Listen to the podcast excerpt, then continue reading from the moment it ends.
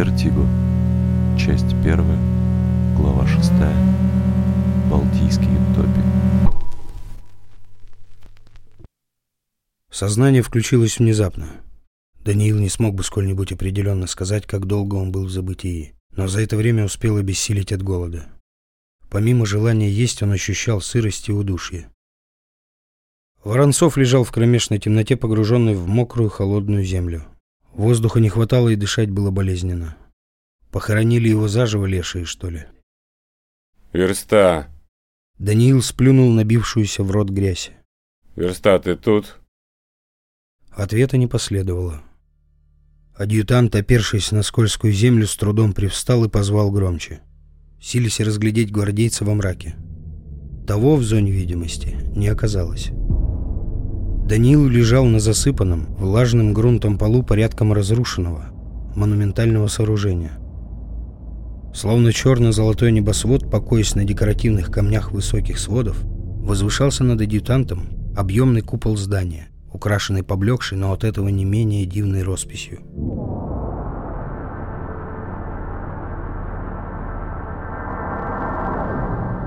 Сквозь уродливые дыры то тут, то там, словно нарывы, поражавшие купол, не пробивался свет солнца, а виднелись лишь массивные корни зиждевшихся в них кустарников, будто все строение целиком погребено в землю.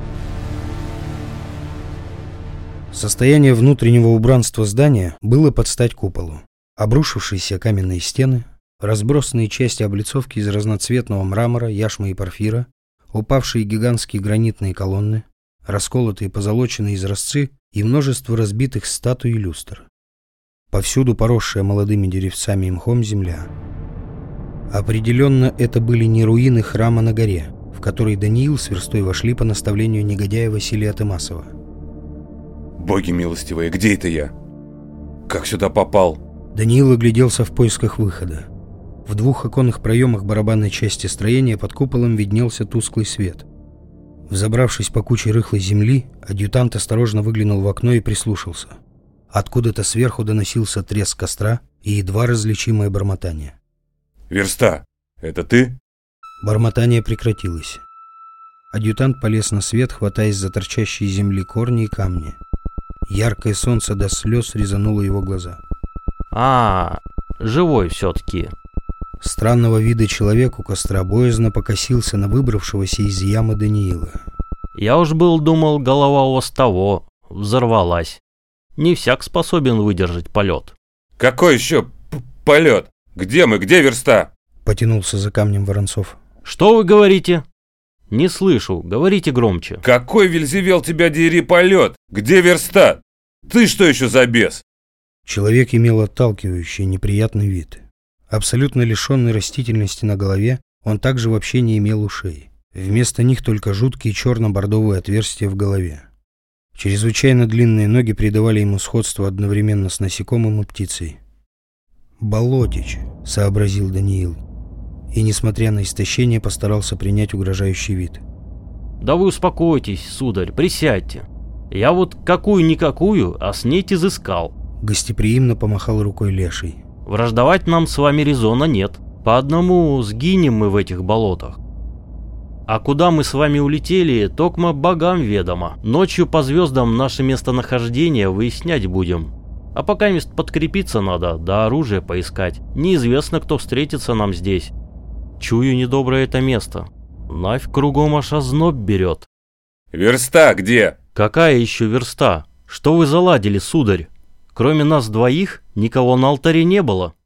Адъютант не нашел в себе сил продолжать этот бессмысленный разговор и, так и ничего толком не поняв, уселся возле костра на место, предложенное Лешим. На огне, ароматно дымясь, подрумянивались несколько ящериц, неаппетитно выпучив большие, почти человеческие глаза. Рядом подсушивалась горка крупных болотных орехов, корни сусока, цветы коряжника многолистного – и стебли неизвестных Воронцову растений.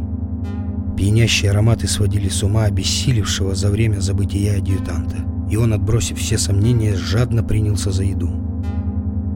Ящерицы оказались сочными и терпкими на вкус. Мяса в них было крайне мало, но мелкие кости и сухожилия приятно хрустели на зубах и вполне утоляли голод.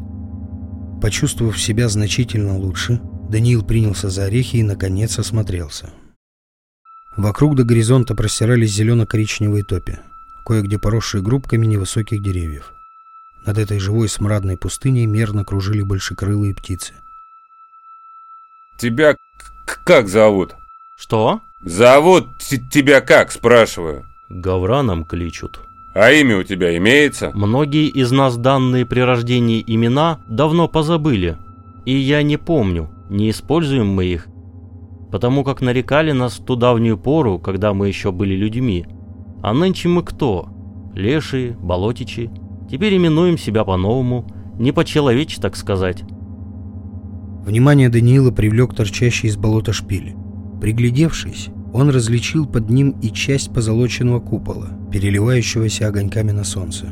Увиденное озадачило адъютанта. Видимо, до потопа тут город был.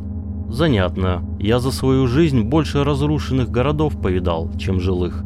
Моих родичей и соседей изгнали из города, когда мне совсем мало лет было – Тогда никого не щадили, выгоняли всех, у кого после войны обнаруживались язвы, независимо от пола и возраста. Тех, кто уходить не хотел, жестоко истребляли. Поэтому пораженные сбивались в стаи и уходили жить подальше от людей. В глухие, недоступные места.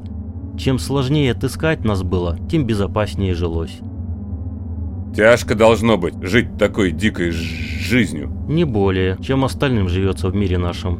То, что потомство мы оставить за собой не способны, в том наиболее суровое для многих из нас испытание. Кто-то смирился, но остальные верят, что не просто так землю топчут. Оттого и дев из деревень уводят, дабы понесли они. Но все туне. Те младенцы, что таки рождаются, не доживают и до трех лет. А с девами что случается потом? Прошу вас, говорите громче. С девами, коих вы себе увели. Что дальше случается? Почти все мученически мрут. Те, кто покрепче, смиряются с судьбой и осваиваются в поселении. Есть и те, кому бежать удалось. Но и тех, и других единицы. Даниил опустил голову. От слов Лешего нахлынули неприятные воспоминания из таверны. Во рту пересохло, появились ядовитые горечи и начались приступы тошноты. Адъютант открыл рот и часто задышал полной грудью. Уходить отсюда надо. И поскорее. Мгновенно приняв обеспокоенный вид, сказал Гавран. Что произошло? Хворь тут. Какая еще хворь? Говори с ней. Растерялся Воронцов, но потрясенный внезапной переменой в собеседнике, спорить не стал. Он усилием воли заставил себя отогнать накатившее на него расстройство, потушил огонь и собрал остатки трав и орехов. В каком направлении, собственно, нужно было уходить, Адъютант не имел ни малейшего представления, потому решил полагаться на знания Лешего. «Та самая, что людей в леших превращает», — указал пальцем на свое лицо Гаврана. «Мне-то уж все равно, за вас тревожусь».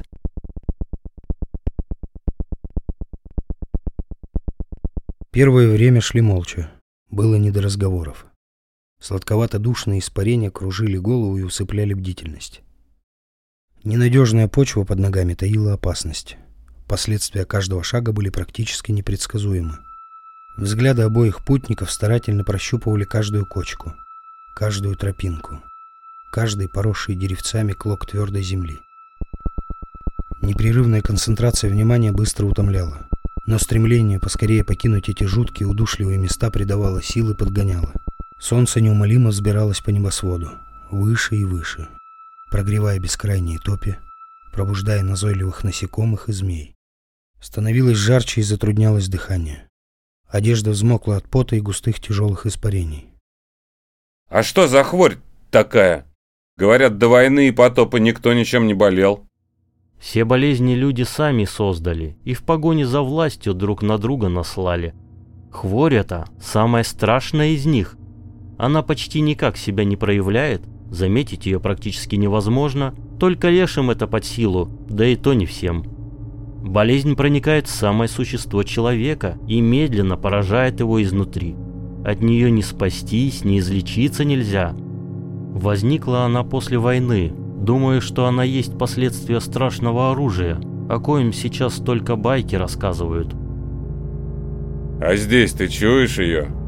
Ослабло уже воздействие хвори, но присутствует еще. Солнце уже клонилось к горизонту, когда путники устроились на привал, соорудив в зарослях рогоза просторное гнездо из веток поваленного дерева. Гавран собрал вязанку душистых кореньев и сосредоточенно счищал с них масляный верхний слой. Не давали покоя насекомые. Сопротивление их раздражающим атакам не приносило никаких успехов, только утомляло. Даниил откинулся на спину и закрыл глаза, стараясь отвлечься от гула. Перед глазами, как всегда в минуты забвения, возникло милое лицо далекой зазнобы. Только на сей раз почему-то Маша Конева привиделась ему больной, мучаемая ознобом и дыхательными спазмами. Она лежала в широкой кровати с балдахином до глаз укрытой одеялом. На лбу девушки блестели капли пота. А неестественно красные глаза обильно слезились. Время от времени она болезненно кашляла, отхаркивая зеленовато-кровавую мокроту.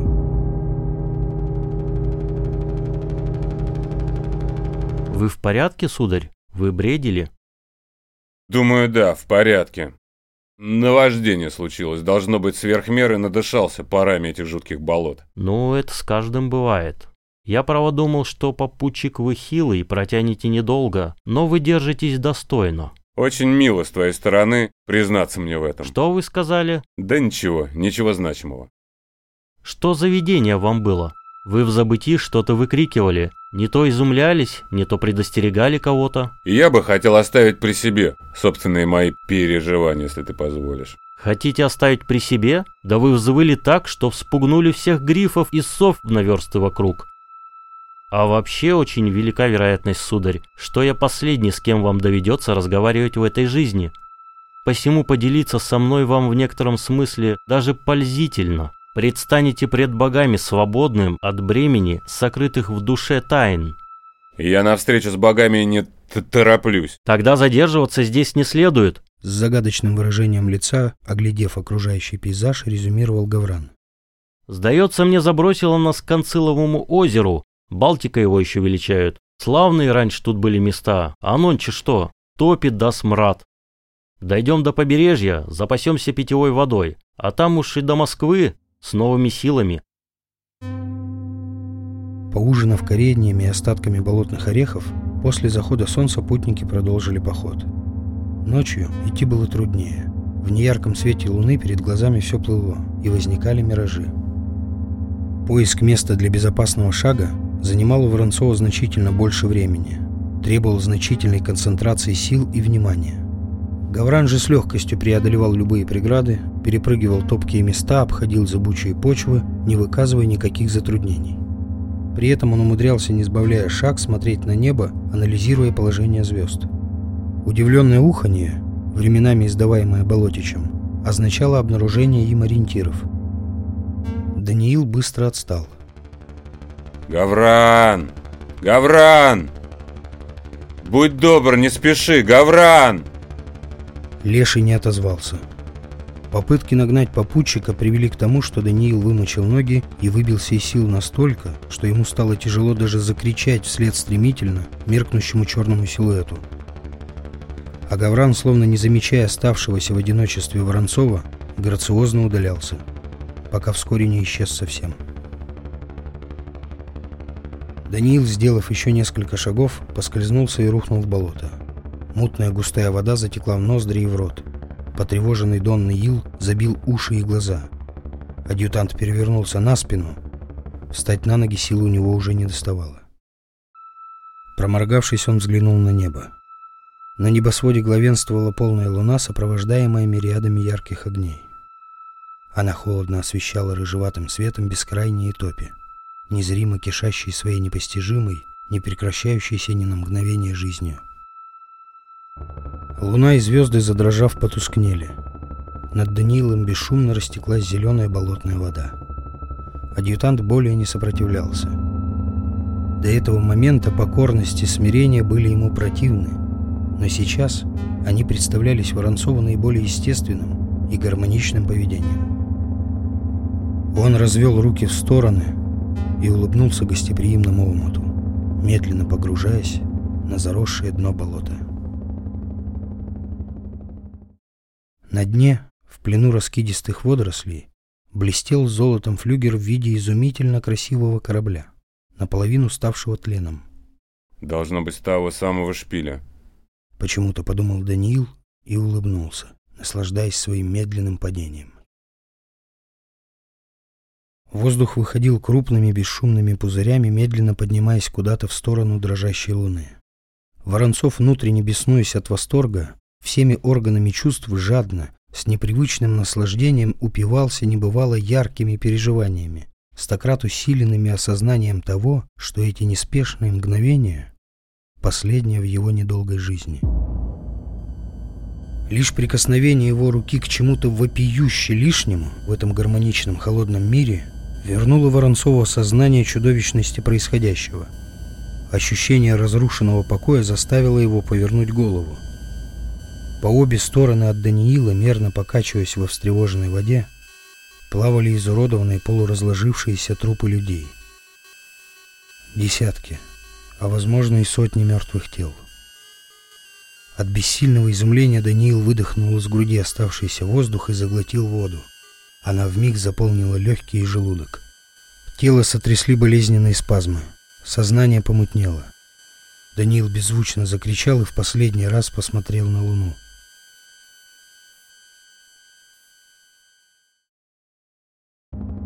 Внезапно дрожащий свет ночного светила заслонило лицо человека.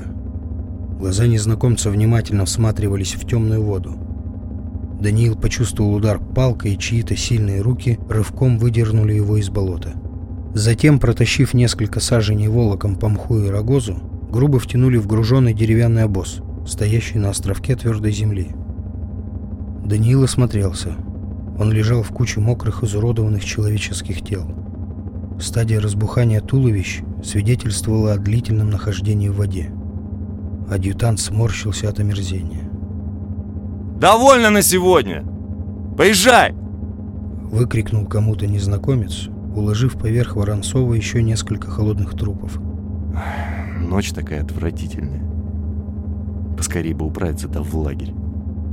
А босс, заскрипев, тронулся с места. Над мрачной повозкой кружили молчаливые птицы и гудели разноцветные мухи. Насекомые бесстрашно усаживались на человеческие останки. Время от времени прохаживались по лицу обездвиженного грузом адъютанта. Кожа зудела от их назойливых перемещений. Но Даниил не мог пошевелиться. Он открытым ртом жадно вдыхал морозный воздух, на всякий случай стараясь не издавать при этом звуков. Из уголка губ потекла слюна. От мокрой холодной одежды тело било мелкой дрожью а запахи гниения и смерти вызывали тошноту. Дабы сдержать приступы рвоты, Даниил зубами впился в полуразложившуюся кисть руки лежавшего на нем трупа. Зубы легко вошли во влажную гнилую плоть и закусили кость. Телега пошла быстрее, высоко подскакивая на ухабах. Жуткая зловонная ноша утрамбовалась так, что видеть адъютант мог теперь только пустые глазницы, склоненного к нему невыносимо бледного лица мертвой девушки. Обоз грузно остановился. «Сегодня будут еще?» «На тачанках, Токма. Выгружай, не стой!» Вокруг обоза засуетились люди в белых перчатках. Они стаскивали трупы с повозки на землю, обшаривали карманы их одежды, после чего сбрасывали досмотренные тела в неглубокий котлован. Бледное лицо с пустыми глазницами дернулось и сползло с груди адъютанта.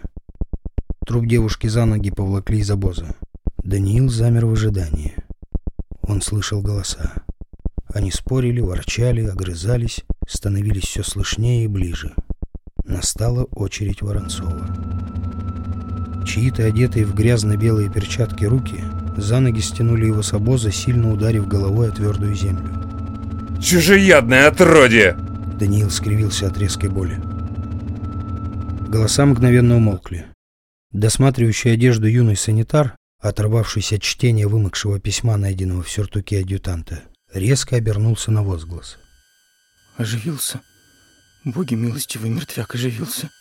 Юноша резво вскочил на ноги и, замахав руками, словно отмахиваясь от опасного наваждения, с криками побежал к полыхающему в стороне костру. «Мертвяк ожил! Проклятое место! Проклятое!» «Да цыц! Небось, показалось! В такую ночь мало ли что привидеться может!» Боги не дадут сбрехнуть. Но вроде он глаза открыл. Дрожит весь. А чего ему дрожать-то? Он ж давно усоп. Усопшие поди не мерзнут. Да и вообще за сии лета он растерять уж должен был человеческие повадки. Весьма странно, не находишь? Не знаю, как вам, а мне более странным кажется, что покойник из Нави встал, а не то, что ему в климатах здешних неуютно. После непродолжительной перебранки санитары приняли решение наверняка убедиться в правдивости слов юноши и, вооружившись палками и камнями, двинулись к Воронцову. По щекам адъютанта текли слезы бессилия. Ему не было никакого дела до невзначай устроенного им переполоха. В голове была лишь одна мысль — подобраться поближе к костру. Над Даниилом вновь склонились люди, боязно и в то же время с искренним интересом, всматриваясь в искаженные страданиями черты его лица. Удостоверившись в том, что покойник взаправду жив, но угрозы никакой не представляет, санитары удовлетворенно заухали. Воронцов, пользуясь случаем, собрал все оставшиеся силы и, едва пошевелив рукой, указал перстом в сторону полыхающего огня. Мгновенно сообразив, санитары перенесли Воронцова к костру. Сняли мокрую одежду. Даниил почувствовал согревающее тепло и хрипло задышал полной грудью. Люди в белых перчатках продолжали суетиться вокруг него. Их озлобленные взгляды Резкие непонятные фразы, полушепотом адресованные друг другу, встревожили адъютанта. Беспокойство его оказалось не напрасным. Один из санитаров с силой обхватил его шею, другой заломил руки и туго перевязал их веревкой. Управившись с руками, он стянул Даниилу и ноги. «Сжечь! Сжечь! Сжечь мертвяка! Сжечь! Воронцова подхватили на руки и бросили на раскаленные угли. Его волосы, брови, ресницы вмиг вспыхнули и сгорели дотла. Кожа на спине и руках болезненно затрещала и вздулась алыми волдырями. Даниил истошно завыл в черное ночное небо. Сжечь! Сжечь! Сжечь мертвяка! Сжечь! Сжечь мертвяка! Братцы! Воскликнул юный санитар, размахивая письмом. Братцы, остановитесь. Остановитесь, родимые богов ради. Нахождение мертвяка этого в северных землях поручению самого Цезаря касательство имеет. Это не как важная птица. Уж не шанс ли это милости в государевой просить взамен сей каторги? Обменяем мертвяка на свободу. В ответ санитары одобрительно зашумели, спешно вытянули Воронцова из пламени и облили ледяной водой. Даниил глухо стонал, медленно шевеля обожженными распухшими губами, словно сились что-то сказать. Что написано-то там? Зачитывай в голос. Затруднительно читать, на вроде сильно вымыкла часть. А, За подписью и оттиском печатки герцога Карла Фридриха Гатторпского следуют сии строки. Токмо велением сердца, жаждущим познания истины, э, Токмо во исполнении справедливого порядка замещения царского престола повелеваю сей экспедиции на... Ну, тут сам Вельзевил не разберет. Давай! Э, Вот, предъявителю всего листа Вверена экспедиция, целями кои является исследование забвенных земель, что расположены за северными границами царства царств Гардарии, а также надлежащее удостоверение дошедших до нас сведений о некоем человеке, утверждающем, что он самый законный цезарь одной из царств Гардарии российского государства. Петр Алексеевич Романов есть. Иди ты. Во исполнении сего поручения повелеваю самозванца изыскать Так. и предать тщательному допросу, а также потребовать рукоприложения, дабы имелась возможность убедительно сличить манеру и стиль его письма с доподлинными образцами. Санитар перевернул лист и изумленно всмотрелся в содержимое. Боги милостивые. Тут вот еще что. Ну-ка. Полюбопытствуйте. Но вроде и, и впрямь одно лицо.